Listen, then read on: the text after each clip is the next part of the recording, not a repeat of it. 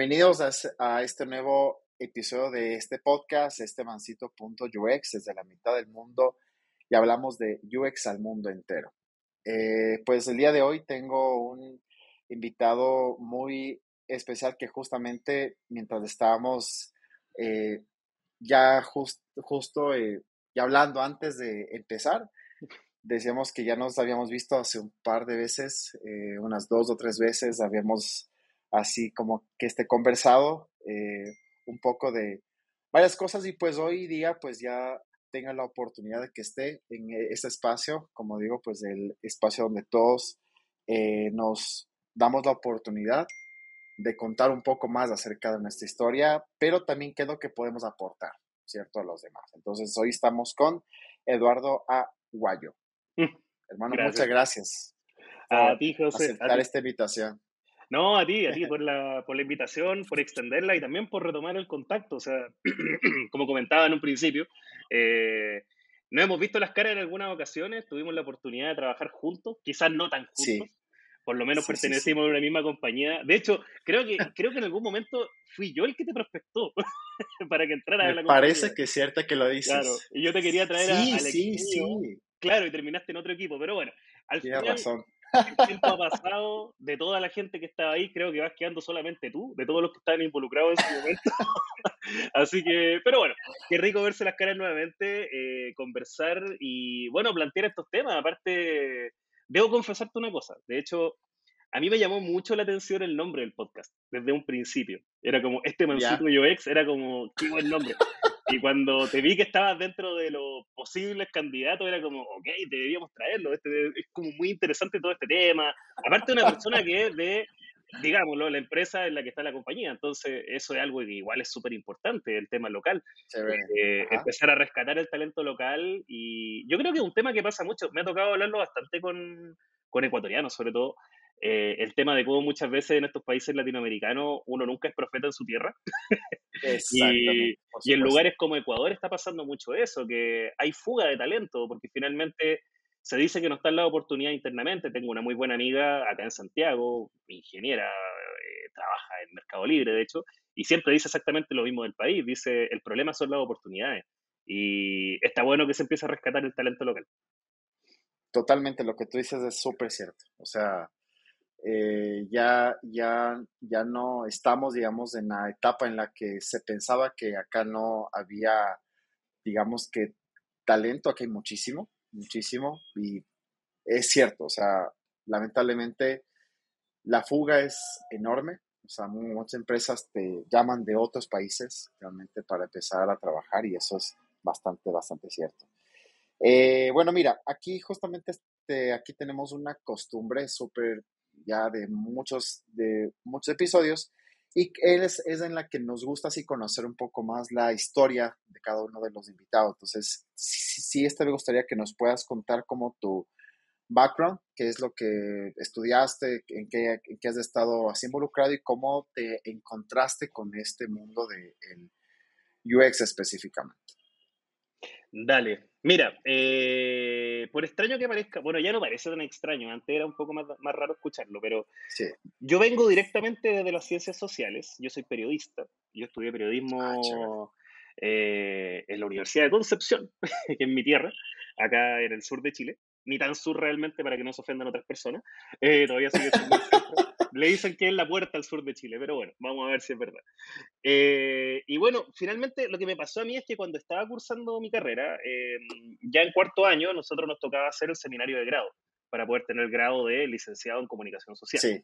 Y el proyecto que nosotros desarrollamos en ese momento, que estoy hablando del año 2005 por ahí, 2004, eh, era eh, un portal de noticias. Entonces, como parte de todo ese proceso, tuvimos que, obviamente, poner una parte en, el tema más técnico, no solamente en lo conceptual. En ese momento nosotros hablábamos de los nodos informativos de Ramón Salaverría, si mal no recuerdo, que finalmente es lo que terminó decantando hoy en día es lo que terminó siendo Twitter. O sea, cómo vamos hablando de nodo informativo y cada nodo tiene que comunicar algo y el título, etc. Entonces, se hacía un paralelo un poco entre el estilo del periodismo informativo versus cómo tú llevabas eso a Internet. Y ahí nos empezamos a meter en temas que ahí conocí, ahí descubrí que existía algo que se llama usabilidad y arquitectura de información. entendí la importancia que tenía en el término de estructurar la información para que pudiera ser consumida de buena forma, de que se le tenía que entregar al usuario eh, una experiencia, en ese momento todavía no hablaba mucho de experiencia, Jesse James Garrett había sacado el libro hace muy poco, entonces no era tan conocido, pero entendíamos un poco de que parte de tener una buena experiencia usando algo tenía que ver con entregarle cosas que fueran sin fricción, que realmente estuviera lo que el usuario quería, que pudiera adelantarse justamente a lo que se le estaba presentando. Entonces, por ese tiempo empecé a contactar varias personas que estaban involucradas en eso. Acá en Chile, la comunidad de arquitectura de información empezó a fines de los 90, eh, alrededor de uno de los, de los diarios más importantes que hay acá, cuando empezaron a crear su versión electrónica. Entonces ahí se formó una escuela bien interesante donde justamente me encontré con algunas de estas personas que a la larga terminaron siendo mi jefe, mis mentores, las personas que me introdujeron bien, o más bien dicho, que me terminaron de introducir realmente en esto. Y así fue como terminé en la primera camada de Multiplica Chile, eh, donde creo que fue bien interesante el trabajo que hizo Malisa ahí. Malisa hace poco creo que estuvo en un podcast de, de acá, que, donde ella justamente hizo ese trabajo de siendo periodista también, de reclutar personas que vinieran desde las ciencias sociales, desde la publicidad, el periodismo, para poder conectar con los usuarios y hacer una buena investigación de usuarios. Al mismo tiempo, ella hizo el trabajo que se tiene que hacer realmente con un equipo junior y que fue justamente hacernos un proceso de formación. Me acuerdo que teníamos clases, no me acuerdo qué día, pero teníamos clases justamente y nos iba enseñando cosas, nos mostraba ejemplos, nos mentoreaba, nos mentoreaba mucho en el tema. Eh, y bueno, y, en el fondo eso, entregar la oportunidad, entender de que no todo tenía que provenir del diseño y sobre todo porque, bueno, estamos hablando de profesionales que venían desde la prensa, entonces también había un poco como de algo natural quizá en contratar a un periodista, un publicista, alguien que estuviera más versado en la parte social para que pudiera hacer esa investigación. Sin embargo, creo que eso fue algo que partió un poco antes de tiempo, fuimos un poco adelantados quizás porque después durante creo que fue a los años después, yo estoy hablando esto del año 2007, por ahí, 2006, ya para el año 2010, eh, había desaparecido un poco esto y solamente te encontrabas con anuncios que buscaban diseñadores gráficos para trabajar en el área. Y si tú eras periodista, era como, ok, pero ¿qué es lo que vas a hacer acá si tú no eres diseñador? Eh, voy a investigar, puedo redactar, puedo hacer esto. No, eso no importa. Y bueno, y así empezamos finalmente con una especie como de círculo vicioso que ha venido durando los últimos 15 años, donde permanentemente estamos, tenemos que salir a evangelizar. Yo me acuerdo que una chica de mi equipo le odiaba esa palabra porque decía el carácter religioso, no quiero que esto sea una secta. Pero sí, tenemos que salir siempre como a educar y tenemos que estar permanentemente accionando podcasts y charlas y otros eventos para que la gente se entere. O sea, de hecho, justamente en, en esos términos, eh, este año tuve la oportunidad de volver a las conferencias presenciales gracias al rol que tengo en IXDA. Y estuve presente en la conferencia en Zurich, en la conferencia global de IXDA. Y, por ejemplo, nos llamaba mucho la atención cómo habían eh, muchos asistentes, muchas personas que estaban incluso expositores, que venían un poco como con el rol este como de desayunarse con la experiencia de usuario, con el diseño de interacción, y que nosotros nos mirábamos las caras, porque era como, cómo fue que en una pandemia hizo que todos estos temas fueran nuevos cuando nosotros venimos hablando exactamente esto hace tanto tiempo. Y al final es un tema que hay que entenderlo. Si siempre se van a estar sumando nuevas generaciones y probablemente, eh, un poco en la tónica que nos reúne hoy, que yo sé que me va a preguntar después, eh, el tema de la pandemia nos terminó cambiando el uso, nos terminó cambiando un poco también el, el reconocer hacia las interfaces digitales, hacia la necesidad de plantear buenas experiencias. Y así es como justamente en pandemia reventó el tema de UX Research. O sea, empezaron a salir por fin. Nunca había visto tanto anuncio de UX Research, jamás, en todos los años que llevaba trabajando. Y, y, se empezó a valorar un poco más el componente estratégico. Eso sí, todavía con algunos vicios, ahí estamos con el tema de la madurez, de cómo se implementa, pero creo que hay una interesante oportunidad justamente en eso, en que sea un término que ahora esté siendo buscado, esté siendo reconocido y que quizás nos permita avanzar un poquito más en ese círculo vicioso. es, cierto lo que dices, o sea, creo que la pandemia sí nos hizo un cambio bastante, bastante alto, o sea, a todos, porque, o sea, el entender que lo que antes tú hacías de manera normal, o sea, yendo a un espacio físico, a una, una oficina, algo así puntual o algo como que esté tangible, ¿no? Que tú pudieras, digamos, de ya tocar. Ahora el tema de que lo haces desde la casa, usando un teléfono, usando una computadora, o sea, es distinto, ¿no? O sea, y, y es súper cierto, ¿no? O sea, ahí es donde ya se empieza a ver como la demanda de que pues, hay necesidad de roles mucho más específicos y que ya no solamente son de las personas que saben utilizar, por ejemplo, solo Figma o solo Sketch, sino son más cosas, o sea, son más cosas de ir así entendiendo. Em, ¿Sabes qué? De hecho, pues sí, sí, sí. En ese punto sí. tengo, hay algo que no estoy de acuerdo ahí. y es que a ver, mira, yo creo que justo cuando estábamos transitando, antes de la pandemia, estábamos hablando mucho de especializarse. Estamos hablando de respetar los roles, de que hay un UI, el research, el este, el este otro.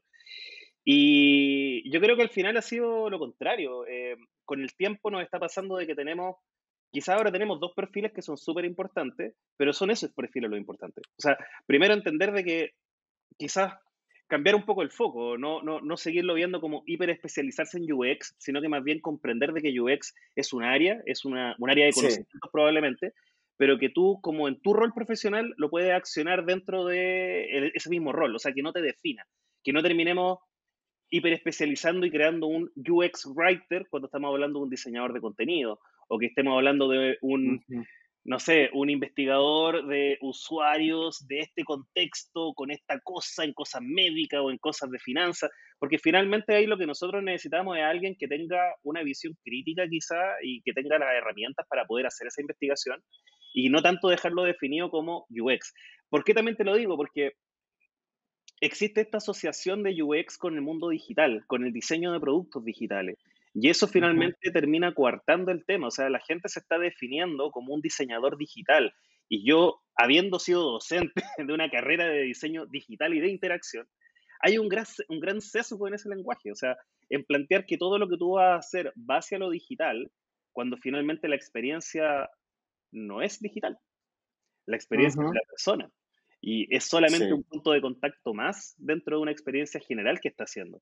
Entonces ahí yo ya en este punto, por ejemplo, en mentoría, en coaching, lo que termino planteando siempre es como, no, olvídate de hiperespecializarte quizá y de aprender ese tutorial de Figma, a no ser que quieras que ese sea tu trabajo. Que tu trabajo sea siempre comprender herramientas. Hoy es Figma, ayer fue Sketch, anteayer fue Freehand. Eh, el día de mañana, quién sabe qué herramienta va a ser. O sea que tu rol realmente no es operador de Figma, tu operador es, o sea, tu rol es operador especializado de herramientas de diseño digital. ¿Cierto? Sí, sí, sí. De hecho, mira, justamente ahorita lo que tú ah, eh, este, dices, pues, o sea, tiene mucho sentido y yo lo comparto, o sea, en, temas de que, o sea, si bien es cierto, eso te puede llevar a que tú te cierres en un solo camino y como que ya no veas que a fin de cuentas no, no todo se, se basa en una aplicación, no todo se basa en una web, o sea, específicamente eso, sino como tú dices, al final es todo, o sea, lo que tú escuchas, lo que tú ves, lo que tú sientes, o sea, a fin de cuentas es todo ese cúmulo, ¿no? Claro, generó, generó una, una, una, creencia de que existía una carrera. Por ahí empezamos a ver en pandemia que habían, eh, estaban los UX, UI, que decían que el paso natural era pasar a hacer research. Y era como, no necesariamente, o sea, no es que sea un escalafón distinto, son profesionales que están trabajando en otra área. Si tú haces UI, tú tienes que hacer UX, porque tú tienes que validar tu interfase, tú tienes que trabajar con el usuario, tú estás en el segundo diamante. No es como que te entregaron las cosas, te entregaron la data y listo, con eso me voy a mi casa, me encierro y hago las cosas. Totalmente, sí, sí, sí. De hecho, ese es un sesgo, ¿no? O sea, de que mucha gente piensa cuál es el siguiente paso. O sea, qué es lo que tengo que hacer apuntarle cuando a fin de cuentas, o sea, yo mira, yo, yo soy mucho de que, o sea, yo personalmente lo que pienso, o sea, tú deberías entender que a la final es un todo, o sea, a la final tú haces una propuesta, tú la entiendes desde cuál es el punto que tú empiezas a partir, digamos que pasa lo que empiezas a investigar pero sí vas a necesitar así conocer más cosas, o sea, muchas más cosas para que puedas ir aplicando. Entonces, si es cierto, puede ser bueno en algo, que ahí se le puede llamar especialista, entre comillas, como que seas bueno para algo, pero que sí conozcas más cosas, ¿no? Que eso es lo, ideal. Em, bueno, entonces ya justamente entrando al punto justamente de este tema, si bien es cierto, la pandemia, como decíamos, cambió muchas cosas, ¿cierto? Eh, ya han pasado más de ya tres años, prácticamente 2020 fue el inicio de la pandemia. Se acabó hace dos semanas, oficialmente. Sí, exacto, oficialmente. Pero prácticamente empieza desde esa, desde esa fecha, o sea, digamos que aquí en Ecuador empezó en marzo 2020, no sé, en otros países creo que fue yéndose, o sea, unos antes, otros y después. Pero al ya pasar todo esto, eh, a la final vamos a mencionar que cuál, cuál este puede ser el futuro, ¿cierto? Para nuestra, digamos que de profesión, por así decirlo, nuestra visión como diseñadores. Después de la pandemia, donde un mundo ya está poco a poco eh, entendiendo, ¿no? O sea, que todo es ya digital, que, o sea, todo, digamos, que se, que, se empezó a hacer de manera así digital y ahora difícilmente vamos a volver a hacer lo otro. Entonces es como que un mundo que ahora sí tiene otro tipo de necesidades, ¿no? O sea, es como que por ese punto, ok, ¿cuál, cuál tú piensas que puede ser como el futuro que se nos viene en temas de que hay otras necesidades distintas, ¿no? O sea, lo interesante acá es que, bueno, yo creo que igual es importante el contexto. Eh, esta pregunta viene en concreto porque justamente el año pasado, antepasado realmente, me pidieron en una, armar una charla respecto de futurología. O sea, qué es lo que se venía en ese momento de 2021 a 2022. Ahí estábamos esperanzados de que 2021 se iba a acabar todo y que 2022 iba a ser ya volver a la normalidad, le decían, pero... Supuestamente. Esa normalidad no existe, porque después de un trauma tan grande no va a existir una vuelta a la misma normalidad. Hay una nueva normalidad, que es lo que se volvía a, repetir una y otra vez, sobre todo acá en Chile, que teníamos, justo antes de pandemia, habíamos tenido una crisis política, social, entonces, obviamente, como todo se configuraba de otra forma, había demasiada incertidumbre, y eso quizás también genera que la gente empiece a echar como mano a las pequeñas seguridades que tiene. Pero en ese momento, en, 2022, quizá para 2022, era un poco más fácil entender algunas cosas en términos de futurología más concreto, más operativo. Eh, como por ejemplo lo que pasó con los códigos QR. Que de los códigos QR, pensemos en una herramienta que se inventó el año 92 y que vivió completamente anónima durante 30 años hasta que llega una pandemia y recién la gente la adopta. O sea, hay un montón de tecnología y cosas que no son nuevas, pero que recién ahora las estamos viendo. Eh, por ahí, entre medio de todo el tema de ir a recluirse, de estar en casa, de solamente tener contacto digital, se generaron cosas súper interesantes como un nivel de apertura y de globalización que no había existido, que puede ser bueno o malo, no lo sé, todavía no lo sé, eso lo, yo creo que nos faltan años todavía para evaluarlo, pero de alguna forma también termina siendo algo interesante porque mm, se genera una integración, una oportunidad de integración que no habíamos tenido. Eh, mira, yo ya llevo ocho años prácticamente, ocho años, seis años, siete años casi, eh, como coordinador regional de IXDA en Latinoamérica. Y el camino que nosotros tuvimos desde 2016, quizá un poco antes, de 2014, eh, haciendo un poco más de integración entre los profesionales latinos, había sido súper complejo. O sea, nosotros teníamos conferencias regionales, pero que de regionales realmente eran, se hacían en Brasil o se hacían en Argentina. Y eso era como entre Brasil, Argentina, Uruguay, había como una integración ahí que funcionaba súper bien, pero Chile con la barrera natural y con esa cosa de ser una isla pegada al continente, eh, la gente no tenía mucho contacto y eso, eso hacía que los mismos profesionales tuvieran mucho más síndrome del impostor, en el sentido de que estábamos esperando siempre que viniera un europeo, un gringo, a decirnos cómo se hacían las cosas y nosotros seguirlo así como que espero que me resulte Después no nos resultaba y era como, ¿por qué no me resulta? Bueno, porque está en Latinoamérica, tienes que cambiar esto. Esto no es llegar y tomarlo y adaptarlo, es sacarse una solución realmente de las necesidades que tenemos nosotros y entender de que lo que estamos haciendo es exactamente lo mismo que están haciendo allá, con otro contexto.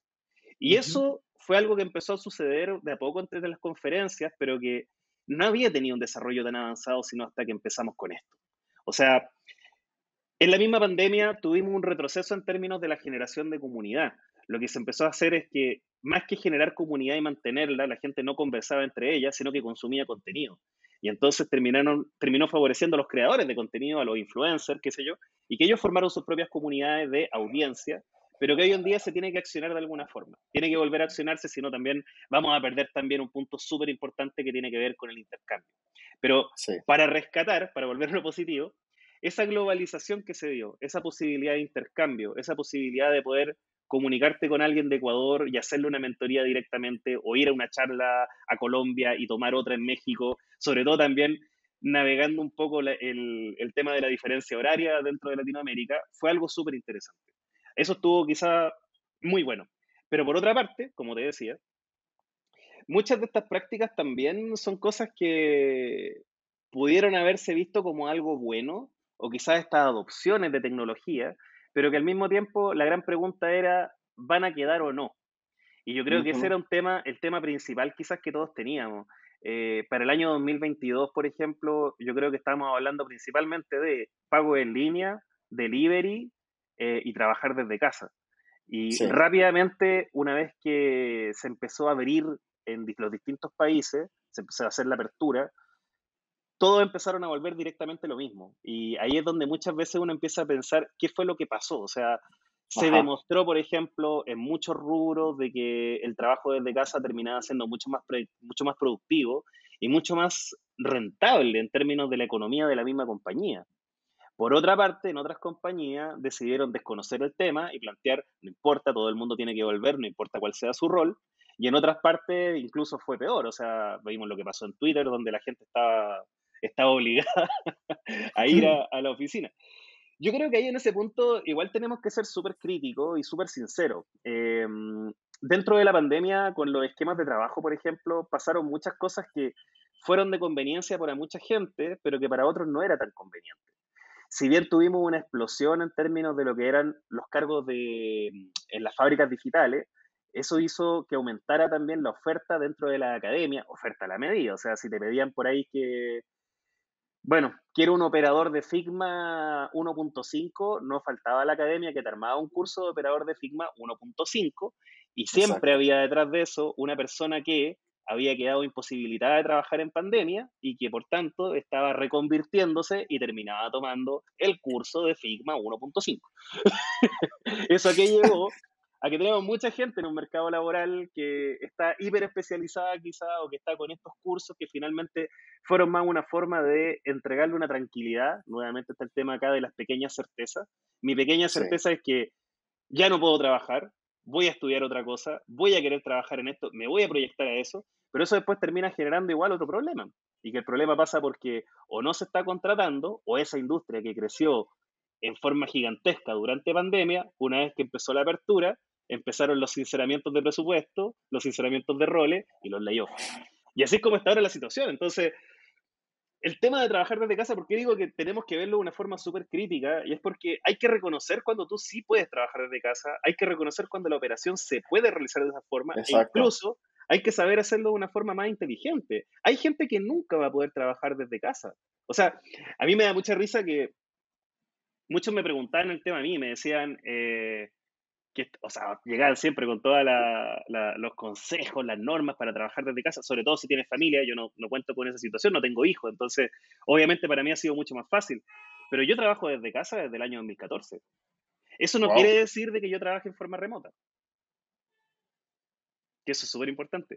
Si tú haces investigación, por ejemplo, y eso eh, quizás es otro tema que va a quedar de la pandemia y que vamos a tener que ver ahora como parte de la futurología, es que tenemos demasiados colegas que solamente aprendieron a hacer entrevistas por eh, videollamada y que ni siquiera se plantean, y que, ojo con esto, es un tema que igual es preocupante y que es crítico dentro de la industria.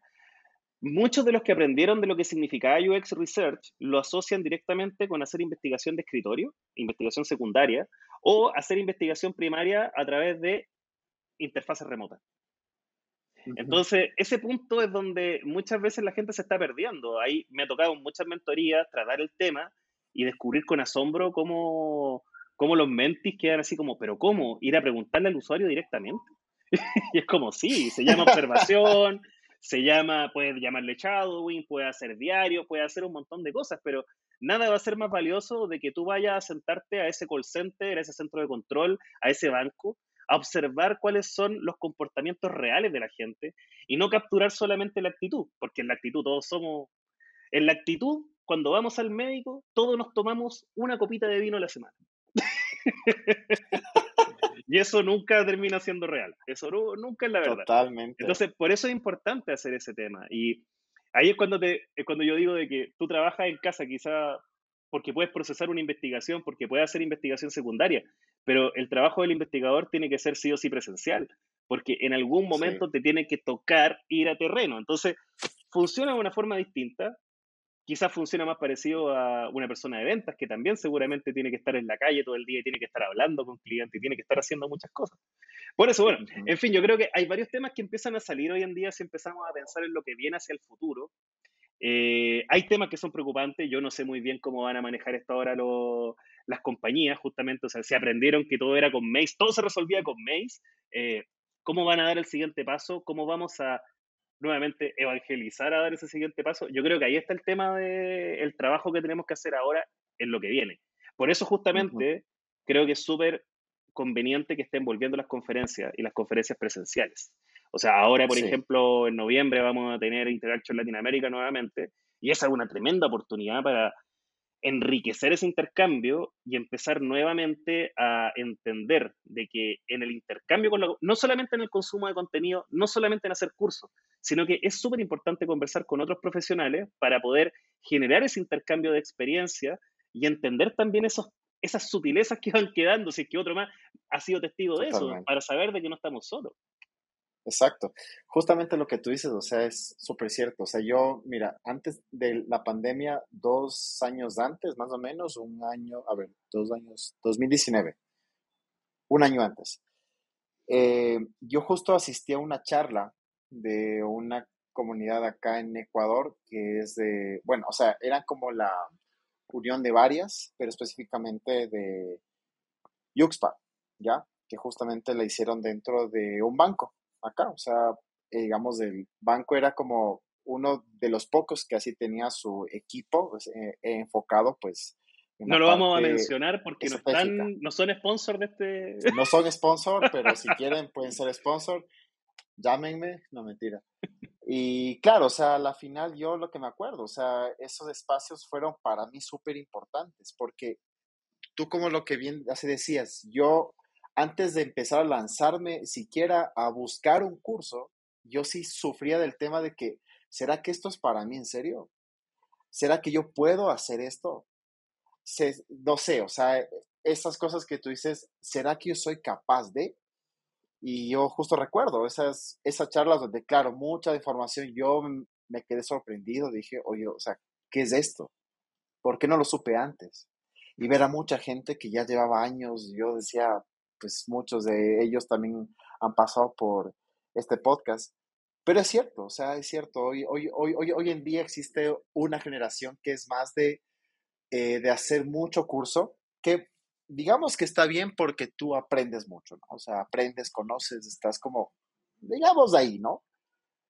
Pero sí hace falta esa parte como meter mano, ¿no? O sea, que te alces así la, así la manga y metas mano en donde antes de lo ya digital era así este lo que se hacía, ¿no? O sea, hace muchos años y como lo que empezamos a, ver que era como lo importante irte a ese, lugar donde pasaban así las cosas, es lo que nos hace falta. Porque hoy todo está mucho más fácil de que tú lo alcances, pero no siempre es que es la mejor forma, ¿no? A la final. O sea, de hecho, bueno, ahí en ese punto, eh, a ver, es bastante curioso porque uno podría quizás pensar que pudiera ser un tema generacional o que pudiera ser un tema de género, pero no es así, porque bueno, en algún momento hace un par de años, en, una charla, en un panel que el que me tocó asistir, eh, justamente mencionaban eso, de cómo la gente se transforma, y especialmente en ese momento lo decía una chica de recursos humanos, eh, cómo las mujeres principalmente tienden a procesar una, mm, una, búsqueda laboral como un checklist. donde están tratando de mm. cumplir con la oferta completa, o sea, si te están pidiendo todos estos requisitos que tienes que saber A, B, C o D, el tema es completar todos esos conocimientos antes de sentirte seguro de postular. Y que eso generaba una tremenda brecha mm, con los hombres justamente, donde existía una actitud más osada y donde efectivamente alguien, sin importar si sabía o no, postulaba.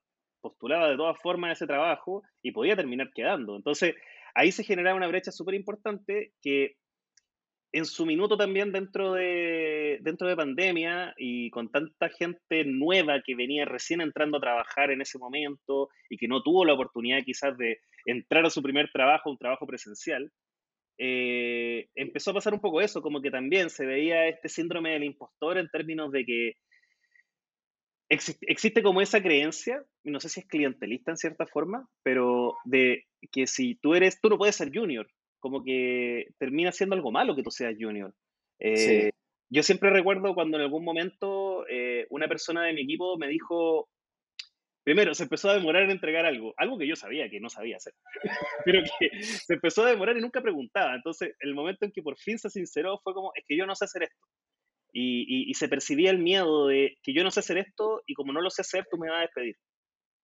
Y era como, ¿cómo tú, ¿Por ¿Cómo te voy a exigir que tú sepas hacer eso si tú eres junior?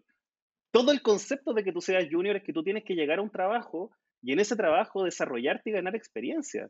O sea, si yo estoy contratando un junior, yo tengo que hacerme cargo, tal como lo hizo la gente, como te contaba en mi caso, tengo que hacerme cargo de enseñarle a mi equipo, de enseñarle a las personas que estoy contratando, de formarlos, de ayudarlos, de mentorearlos para que puedan crecer.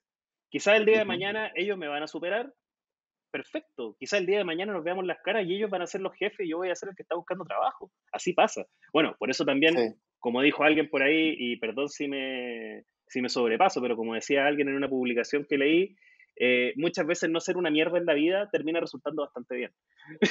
Sí. por eso. Pero bueno. Eh, Concuerdo 100%.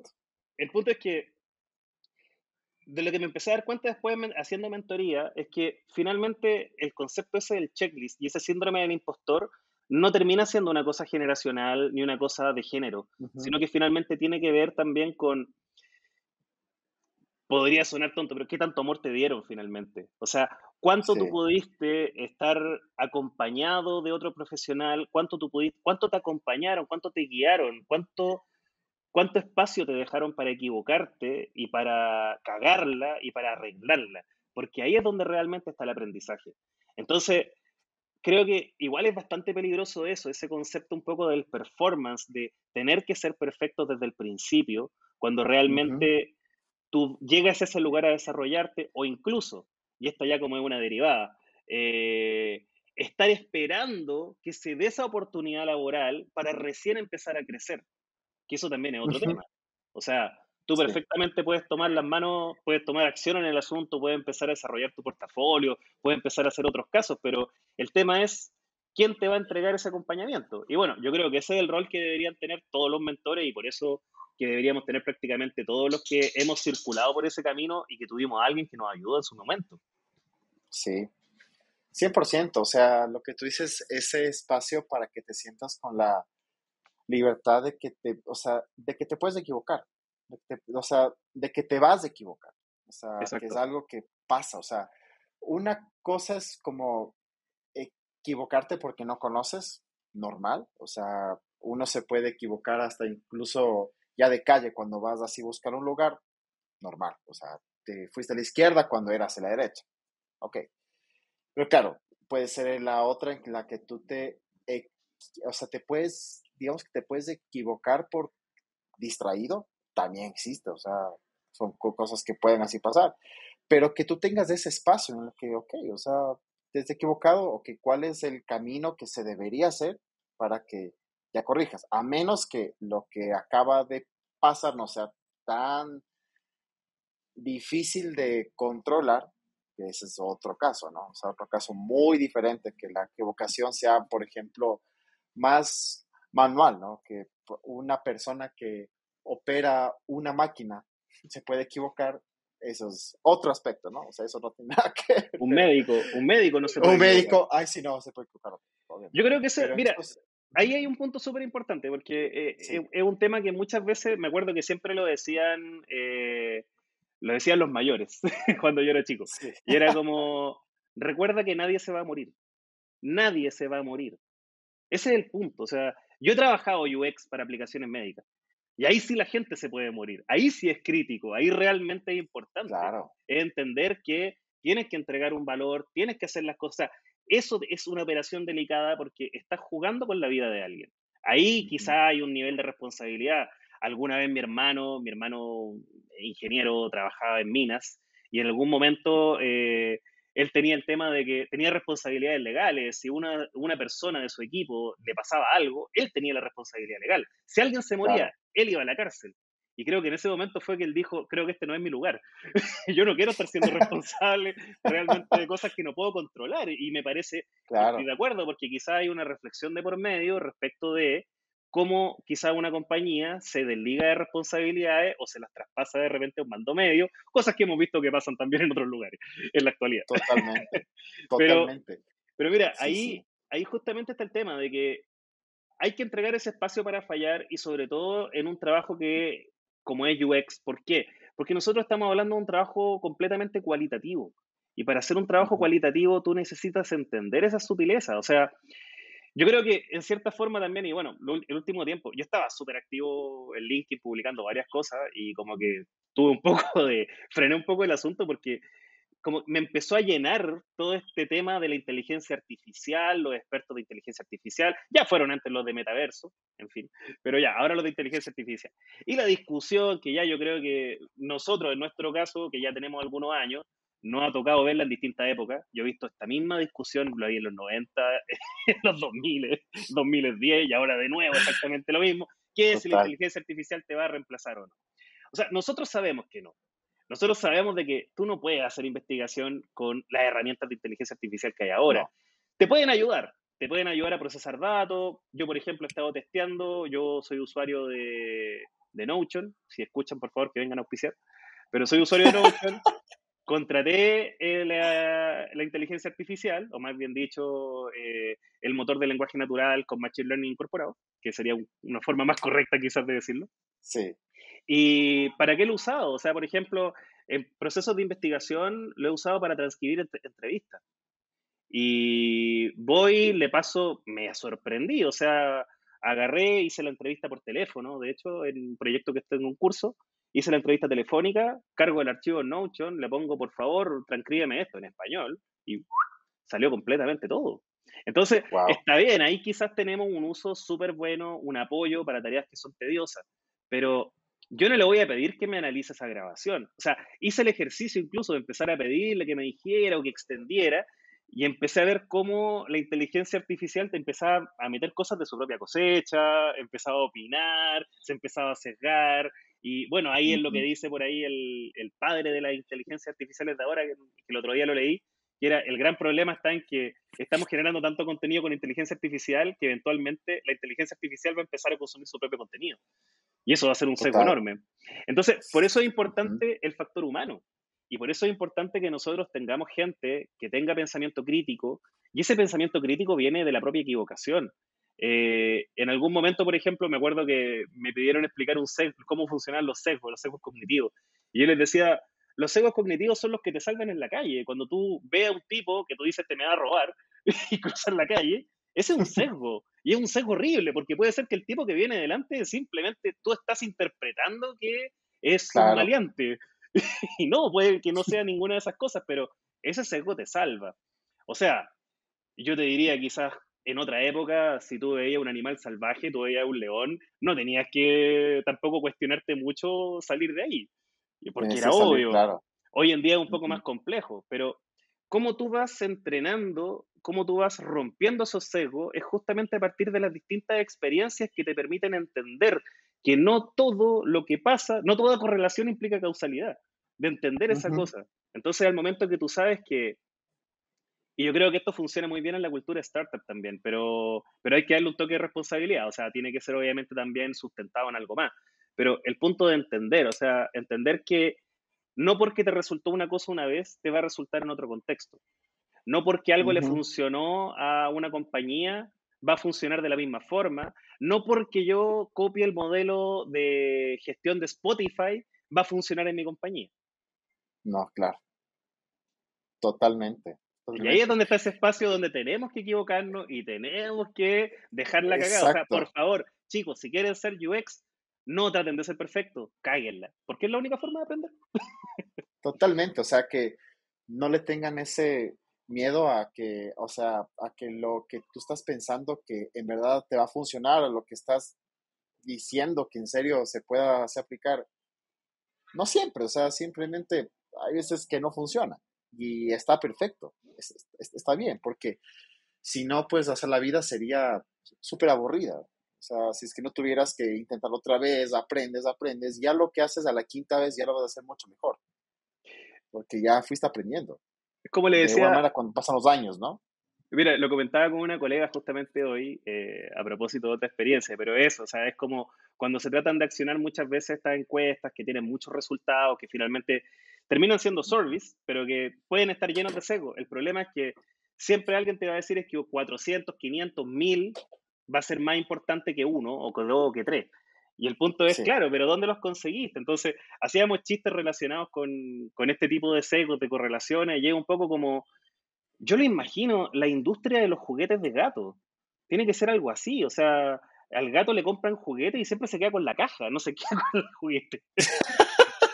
Entonces, como podríamos decir, existe un estudio que dice que a los gatos les encantan las pelotas de colores, pero resulta que al final se quedan con la caja. Eso es actitud versus comportamiento. La actitud de el humano del gato versus lo que realmente le gusta al gato. Pasa lo mismo en todo orden de cosas, pero ese, o sea, entender bien cómo se separa la actitud del comportamiento, cómo tú mismo no haces lo que dices o dices cosas que realmente no haces, eh, extrapola eso hacia el usuario. Y la única forma de entenderlo, obviamente, es siendo testigo y también tú mismo sacándote tus propios secos y reconociendo que tiene esos vicios, porque finalmente son esos vicios los que nos hacen humanos. Totalmente. Ajá, eso es como la parte lógica, ¿no? O sea, la, la parte cómo ya funciona. O sea, lo que tú bien dices, o sea, a fin de cuentas, o sea, uno toma decisiones y hace cosas, ¿cierto? Por, o sea, por muchos, digamos que ya factores, ¿no? O sea, lo que te ha pasado, lo que has vivido, lo que tú entiendes del mundo, como tú lo entiendes, tú, tú lo vas a analizar así. O sea, Exacto. Y eso es lo, lo, más importante, o sea, eso, es lo que, por ejemplo, yo no es que he tenido una, una extensa, digamos que esta carrera siendo mentor unas par de veces, digamos que tuve chance de poder así como, como que esté conversar, ¿no? O sea, con mucha gente que está súper, o sea, unos súper como que esté perdidos, otros que no sabían para dónde ir. Dice, mira, al fin de cuentas lo que tú tienes que entender, o sea, que simplemente, o sea, lo más importante es que tú entiendas quién es esa persona y qué es lo que necesita y cómo se comporta y por qué hace esto a la final.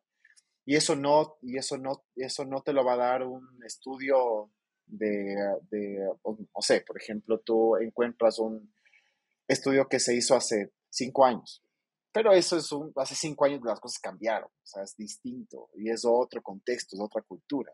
Entonces, hoy en día como que volver y es muy, hoy como que, o sea, como que un poco más sencillo. Sacas unos 10, 15 minutos, te vas y te das una vuelta y empiezas a ver a la, final. Ahí está todo, o sea, ahí está el punto más importante. o sea, o sea, antiguamente, o sea, yo le decía siempre a los chicos, a los alumnos, qué sé yo, como si ustedes van a hacer investigación, si ustedes van a hacer UX, entonces ustedes no, eh, no están de vacaciones, no pueden estar de vacaciones. O sea, no, me refiero a que van a trabajar 24/7, pero tú tienes que estar permanentemente observando tu entorno y entendiéndolo. O sea, yo me acuerdo en su momento, no sé, fue poquito antes de la pandemia probablemente, pero de repente cuando me encontraba con algún colega eh, que te decía, no sé, tú le comentabas algo de actualidad y la respuesta siempre, no, yo no veo televisión, yo no, leo, no veo noticias, yo solamente veo series veo series eh, europeas. como una cosa como un poco, finalmente como algo hipster, así como, no, yo no me relaciono con la actualidad. Y la gran pregunta es entonces, ¿cómo estás diseñando si no sabes lo que está pasando en tu país? O sea, ¿cómo es que tú puedes entender lo que está pasando con tus usuarios? ¿De dónde estás encontrando realmente esos pequeños detalles que son las que te plantean las necesidades del usuario? O sea, cómo tú identificas un fenómeno para partir a investigarlo y finalmente entender que de ahí puede salir una solución. el gran problema fue que nos acostumbramos a que investigación fuera, eh, significara validar la idea de nuestro jefe o validar la idea de negocio que tenemos. O sea, mi idea, estoy tan enamorado de mi idea de que tu rol es que la investigación valide que tuve una gran idea. Y el problema es que cuando no se valida, empezamos de a poco ahí como a, a moldearla, tratar de meterla de alguna forma y, que calce, que calce dentro de lo que hay. Pero no necesariamente estamos identificando en el mundo real estos problemas, sino que están saliendo dentro de nuestra burbuja. Y ese es el problema. O sea, ahí realmente es donde no conectan las soluciones. Por eso es importante, por eso digo, o sea, para mí, por ejemplo, eh, bueno, hace mucho tiempo que no voy al banco. no, no hago una fila en el banco desde antes de la pandemia, pero yo me gozaba hacer esa fila en el banco. O sea, eh, plantar, estar parado en la fila, ponerte los audífonos, pero no estar escuchando nada. Ponerte los audífonos, audífonos de casco, no importa. Lucir de la forma más ocupada que puedas hacer, te llevaste un libro, no sé. Pero al mismo tiempo, estar pendiente de tu entorno, de reojo, qué es lo que está pasando, qué es lo que está pidiendo la gente, qué es lo que está diciendo, de qué se está quejando. O sea, cómo interactúa muchas veces con un servicio. Eh, a mí me ha tocado muchas veces hacer, eh, trabajar plataformas, por ejemplo, informes, reportes, cosas que te entreguen algún tipo de, salida, algún certificado, por ejemplo. Y, lo que siempre planteo ahí es que la interacción con el usuario tiene que ser similar al diálogo que se genera cuando te atiende una persona. Entonces, me acuerdo que cuando partí con esto, al principio, me acuerdo que estaba haciendo el sitio de una inmobiliaria y y ellos tenían mucha idea respecto de lo que tenía que tener el sitio. Muchas funcionalidades, como todo, demasiado. Y el tema era, vamos a observar cómo es el diálogo en una sala de venta. ¿Y qué, qué, es lo que la gente está preguntando? ¿Cuál es la información que quiere tener en primer lugar? ¿Cuáles son las preguntas frecuentes? ¿Y qué le genera valor? Y a partir de eso diseñamos el sitio. Y es tan sencillo como eso, pero a veces cuesta imaginárselo. Como, ¿Cómo tú conversarías con una persona? ¿Qué te preguntaría primero? ¿Qué le dices después? Versus a, después te encuentras con una interfaz que tiene todo, que tiene, no sé, tiene un dashboard con múltiples cifras que realmente no le indican nada al usuario. O sea, ese es el punto, como para poder entender ese diálogo tuviste que haberlo escuchado muchas veces, tuviste que haber sido testigo de él. Y justo, mira, ahí viene a mi cabeza una frase que, eh, o sea, siempre, siempre yo la recuerdo y tiene mucho sentido. O sea, de que el, de que la gente no quiere un taladro, quieren colgar un cuadro en la pared. obvio, o sea, y entonces ahí así lo que pasa y justamente eso, o sea, yo veo que ahora como que se centra mucho en qué es lo que debe tener esto, o sea, cuál es la funcionalidad, cómo tiene que verse y como tú bien dices, o sea, es en base a lo que una persona dice, yo quiero que sea así. Pero no siempre, o sea, a la final, casi, casi, o sea, casi siempre eso a la final no funciona porque no está pensado en lo, que de verdad, como tú bien dices, o sea, lo que está pasando ahí en ese entorno. Entonces, si nos ponemos en este ejemplo, o sea, van a existir dos tipos de personas, como tú y, así como yo, que solamente así queremos así poner en la sala un cuadro de el paseo del fin de semana. Ok, necesitas alguna herramienta que te permita, no sé si es que es un clavo, alguna cosa, pero está la otra parte de la persona que se dedica literalmente, de alguna manera, a alguna parte industrial y necesita una máquina especializada en eso. Entonces ahí ya se, ahí, ahí tú ya tienes dos entornos diferentes a los que tienes que ir a ver y entender qué quieras hacer las personas. O sea, como lo estás planteando, de hecho, es súper bonito porque funciona como muy buen ejemplo para diseño de servicios. Porque por un lado, tú tienes en el viaje del cliente eh, o el usuario, no sé, en este punto sería la persona que quiere colgar el cuadro en su casa. ¿ya? Y esta persona eh, lo puede hacer por su cuenta, por tanto necesita el taladro, el martillo, qué sé yo, todas esas cosas. Pero su fin último no es colgar el cuadro, su fin último realmente es disfrutarlo, es tener un entorno más bello. Exacta, sin embargo, podríamos, podríamos hacer la salvedad y dentro del diagrama podemos incorporar eh, una cuadrilla, un, técnico, un maestro, una persona que vaya a ayudarlo y le vaya, un instalador de cuadros. Sin embargo, ni el instalador de cuadros, su job to be done es instalar el cuadro, sino que para él probablemente, o sea, puede haber mucho, muchas sutilezas, pero quizá uno de los temas más importantes sea hacer un buen trabajo, terminarlo a tiempo para llegar a su casa y disfrutar con su familia. No hay, que, no hay que desmerecer finalmente lo que pasa después del uso, después de la interacción.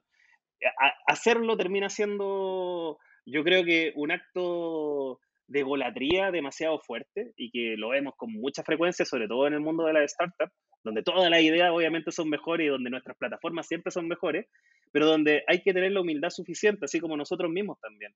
Eh, tenemos que tener la humildad de entender de que la mayoría de las cosas funcionan bien sin meter la UX. funcionan. y después nosotros vamos mejorando el tema, pero hay muchas operaciones que ya llevan demasiados años funcionando sin ni siquiera necesitar algo digital, ni experiencia, ni nada. Funcionan. Y la gente se acostumbró. Entonces, tener esa humildad es lo mismo desde el punto de vista del diseñador o el creador de un producto. De entender de que tu producto cumple un rol, pero cumple un rol dentro de una cadena más grande. Y que no puede ser que todo sea en torno a que mi producto, mi producto, mi producto, mi producto, si al final es como tu producto nadie lo está buscando. Tu producto simplemente le está ayudando a la gente a llegar a otro, a ir a otro estado. Y la percepción de valor no está en hacerlo más bonito, la percepción de valor no está en colocar vallas publicitarias ni en hacerse los más cool y eh, en el planeta con eventos y cosas por el estilo. Quizá la percepción de valor está simplemente en que sea rápido, eficiente, sencillo y seguro. Claro.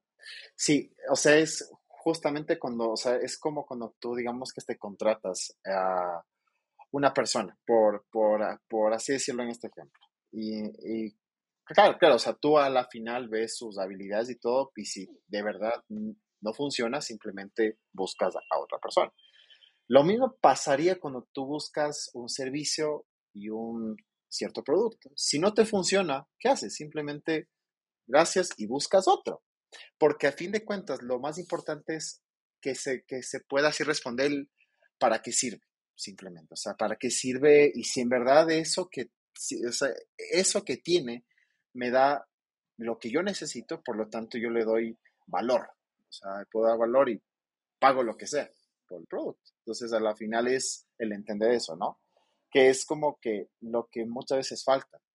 Y hoy en día que ha existido la cantidad de productos que se han creado en medio de la pandemia, después de la pandemia, un montón de, de apps que salieron hacia, hacia el mercado, pero que muchas de ellas o sea, por estos días están promocionando, no sé si lo has visto, pero ha salido publicado en varias partes. Eh, hay una compañía que fabrica estos productos muy bonitos, muy bellos, así muy Dieter Rams, pero que realmente es una grabadora, es una grabadora de campo, pero que el producto en sí es hermoso, o sea, de, realmente es bello, pero no tiene ninguna utilidad práctica y cuesta carísimo, son 1.500 dólares. Entonces, cómo ellos venden el producto, cómo lo promocionan, es un ejercicio creativo maravilloso de plantear contextos y escenarios de uso que son descabellados. Entonces, con un colega decíamos, hacíamos el chiste, era como esto parece un chiste de, donde Dieter Rams, Johnny Ive y Tom Hanks entran a un bar, porque era como poco menos que tú entras a la landing y tiene ahí, es un producto que pudo haber sido diseñado por Dieter Rams con las características de un producto Apple, pero con una máquina de escribir al lado. Por eso digo Tom Hanks, tú sabes que tiene como esta cosa de que le encantan las máquinas de escribir antiguas y todo el cuento. Hasta tiene aplicaciones. Y, ahí es donde tú empiezas a plantear el asunto. O sea, Tom Hanks sacando una aplicación para escribir en una máquina de escribir en el iPad. Hay un ejercicio ahí de, más bien yo diría como jocoso, de querer jugar, de querer hacer algo. Está bien, se entiende, está súper bien eso, pero finalmente no tiene un componente práctico, más allá de la percepción de valor que tú tengas como usuario porque te gusta eso vintage.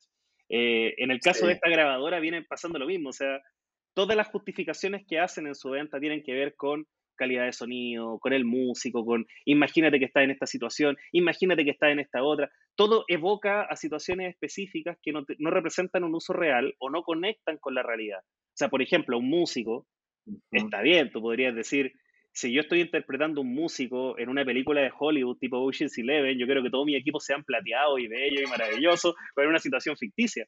Pero si yo le pregunto a un músico de verdad, ¿qué es lo que tú prefieres? Me va a decir, mira, existe esta marca que por 500 dólares me compro la mejor grabadora del mundo. Y es una grabadora digital y yo voy a poder editar y voy a poder hacer todas las cosas y esa, esa funcionalidad, esos features que tiene este producto no le interesan. Entonces, entender ese tema también, o sea, cuando estamos creando necesidades finalmente porque tenemos quizá una capacidad. Yo no conozco el background de diseño de ese producto, pero puedo imaginar quizás que va un poco por ese lado, o sea, tratar de hacer más deleite visual, ahí es quizás donde tenemos que hacer el back to basics y volver un poco a, mm, a las facetas de la experiencia de usuario de, de Morville, donde efectivamente tú puedes entender muy bien que no se trata solamente de tener un producto bello o de tener un producto usable, sino que también tiene que ver con que, por ejemplo, sea asequible. 1.500 dólares por una grabadora, por algo que puedo hacer en mi teléfono. o sea... Hoy en día, o sea, que tengas una grabadora y tu celular... No, pues, o sea, no, no hay sentido, literalmente, no hay ningún sentido ahí. Y si el producto no es asequible, tampoco nadie lo va a usar. Entonces, ¿qué quedamos finalmente? ¿Estamos resolviendo un problema o estamos generando un nuevo problema? Exactamente, exactamente. Chévere, Edu, pues mira, creo que ha sido una conversación súper interesante. Creo que hay muchos temas de los que podemos eh, empezar a hablar y yo eh, te y seguir hablando así esta invitación para empezar a hablar mucho más de otras cosas que sí me interesan muchísimo, eh, pero te quisiera que nos puedas dar tus recursos, tus algunas recomendaciones que nos puedas dar de, de algún libro que tú digas, este es uno de los que yo puedo decir que a mí me ha servido y, y justamente incluso lo que tú te mencionaste acerca de la comunidad que estás, que estás actualmente pues este, manejando. Entonces, ahí para que nos cuentes un poquito. A ver, mira, yo te diría que en términos de libro y un poco en el espíritu de lo que estábamos comentando recién, eh, yo le diría a la gente que se lea El oso polar, el famoso oso polar. No se llama así el libro, el libro se llama Information Architecture, es de Peter Morville y Lou Rosenfeld. Eh, la última edición viene con coautoría también de, de Arango, también, también gran profesional colombiano, más bien estadounidense, pero que lo hemos tenido en varias ocasiones, en varios eventos de la, de la comunidad. ¿Y por qué? Porque justamente, o sea, a veces yo creo que nos quedamos mucho en lo que está pasando hoy en día, en, el, en la brutalización muchas veces de la disciplina, en querer llevarlo siempre a un curso de Figma, a un tutorial de algo o a una receta mágica. Eh, nuevamente ahí, las recetas mágicas no existen, por eso es necesario el pensamiento crítico, porque si van a hacer la cosa del libro no les va a funcionar. Por eso es importante que vuelvan un poco también a esas definiciones, o sea, entender cuáles son las facetas de la experiencia de usuario, cuáles son los elementos del diseño de interacción, quizás volver también a, mm, Garrett y volver a, al modelo de los elementos de la experiencia de usuario. Ese, ese modelo, las capas, incluso hay actualizaciones de ese diagrama es súper interesante que, por fin, o sea, que lo internalicen y lo comprendan, porque es el sustento finalmente de lo que estamos haciendo. Es lo que te va a ayudar a entender de que esto no se trata de creatividad, no se trata de sacarse interfaces del bolsillo, sino que se trata de hacer un proceso y de cumplir con ciertos elementos. No, nuevamente, no todo tiene que brillar. A veces, justamente, no tiene que brillar para que sea útil. Y eso se tiene que entender de esa forma. Eh, en esos términos, bueno, me gustaría en ese sentido destacar lo que está pasando con la comunidad, que se está rearmando, la comunidad de IXDA a nivel global y sobre todo a nivel regional. Yo creo que ahí igual hay un tema importante porque dentro de la región hemos tenido muchos silos en ese aspecto, que tiene que ver también con el desarrollo que ha tenido cada país también dentro de la disciplina, lo mismo comentábamos de Ecuador, lo que pasaba en Chile, etcétera, y que nos llevan un poco a desconocer que existen estas iniciativas. Eh, me he sorprendido bastante justamente con... Eh, con gente dentro de México, de la comunidad mexicana, que están súper alejados de estas cosas que están pasando por múltiples razones. De repente está la cercanía con Estados Unidos, de repente está que también incluso IXDA en los últimos 10 años siempre ha tenido problemas con eh, las comunidades que ocurren en México, porque hay mucho, también mucha migración a Estados Unidos, la gente se cambia de lugar, etc. Entonces, hay algunos desafíos que han sido permanentes en la región y que hoy en día yo creo que estamos en posición, gracias a esto mismo, a esta posibilidad de participar en distintos podcasts, de tener distintas personas hablando en distintos países, de que haya más información al respecto. Entonces ahí yo los invito a que se sumen a la red de Interaction Latinoamérica. Eh, ellos están en este momento la organización, que es el capítulo de La Plata en Argentina, está haciendo un trabajo también de difusión y de tratar de dar a conocer qué es la conferencia, sobre todo después de que han pasado dos, tres años sin conferencia presencial. La última fue en 2019 en Medellín. Entonces, hay mucha gente que ha entrado en esto y que realmente nunca ha tenido la oportunidad de asistir y de encontrarse con la comunidad e intercambiar, vivir un poco lo que es. Así que eso, esa es mi principal invitación. y en términos también de otras cosas que podrían ayudar, que por ahí me estabas comentando, eh, bueno, como siempre, mentorías, siempre disponible para mentoría. Si bien a propósito de la conversación, se ha notado la baja, se ha notado que ha ido bajando un poco el tema, que había mucha más solicitud durante los, años de pandemia. A propósito de todos estos cursos, creo que hoy en día espero que, la, que los distintos profesionales tengan más espacio también y estén teniendo más oportunidades para poder ejercer y aprender a través del ejercicio y de la guía de sus propios líderes. Y no tanto que tengan que salir a buscarlo afuera. Sino, de todas formas, Estamos completamente disponibles para eso. Hoy en día estoy tratando bastantes casos también relacionados con hacer coaching de carrera.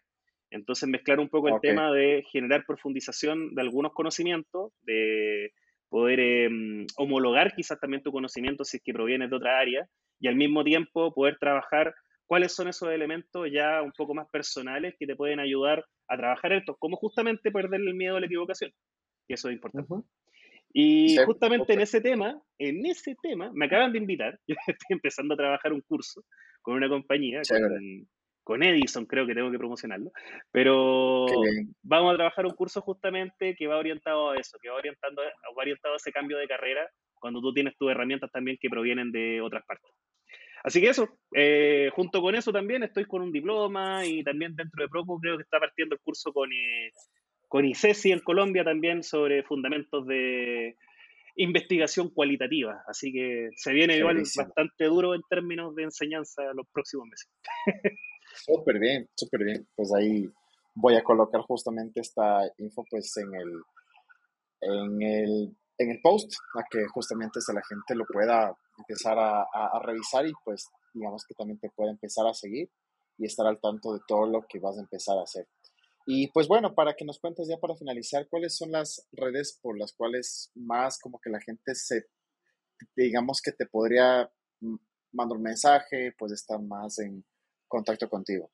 Por LinkedIn siempre, a pesar de que últimamente no he publicado mucho por ahí, pero esperemos que pase la ola de la inteligencia artificial primero. y ahí retomemos nuevamente las cosas. No, pero a través de LinkedIn siempre me pueden eh, contactar por ahí, en Instagram también. Eh, ahí siempre me he mantenido, siempre siendo aguayoki desde tiempos inmemoriales. Eh, no me gusta eso ir haciendo cuentas por cada cosa, así que se van a encontrar con de todo. De repente se pueden encontrar con quizás con alguna guía de algo, después se van a encontrar con fotos de mi perro, con fotos de comida, con música, disco, en fin. Así que no es nada muy riguroso. Eh, la información más rigurosa casi siempre está en LinkedIn, que termina siendo, espero, y que se mantenga siendo más profesional en ese aspecto. Y si no, y si no eh, desde mi sitio, desde eduardoguayo.cl, siempre me pueden contactar vía WhatsApp y siempre contesto, así que no tengo ningún problema con eso. Súper.